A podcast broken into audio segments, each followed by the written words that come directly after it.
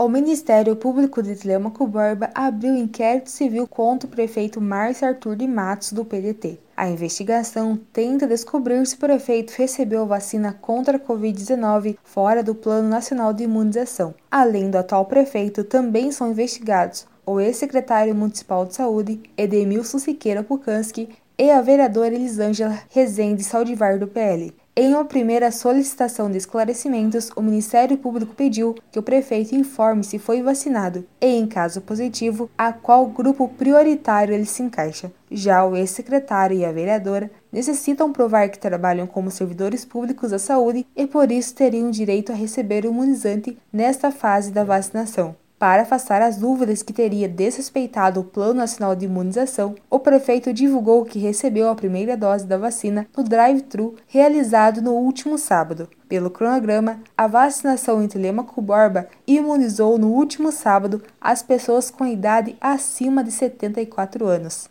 Segundo a assessoria da Prefeitura, os três investigados cumpriram o plano de vacinação. De acordo com a programação de vacinas, qualquer profissional de saúde acima de 32 anos e que pertença a estabelecimentos cadastrados pode receber o imunizante. O prefeito de Telemaco Borba é médico e possui o registro no CEIM ativo. O ex-secretário Edi Pukanski é dentista e trabalha no programa Saúde da Família. Já a vereadora Elis é auxiliar de dentista em uma unidade básica de saúde do município. O site do governo estadual informa que qualquer pessoa pode denunciar irregularidades na ordem de vacinação. As situações denunciadas são enviadas ao Ministério Público do Paraná, que apura a ocorrência. No sistema da Secretaria da Saúde do Paraná, há 12 denúncias de fura-filas na vacinação em Telemaco Borba. Os nomes dos denunciados não estão divulgados.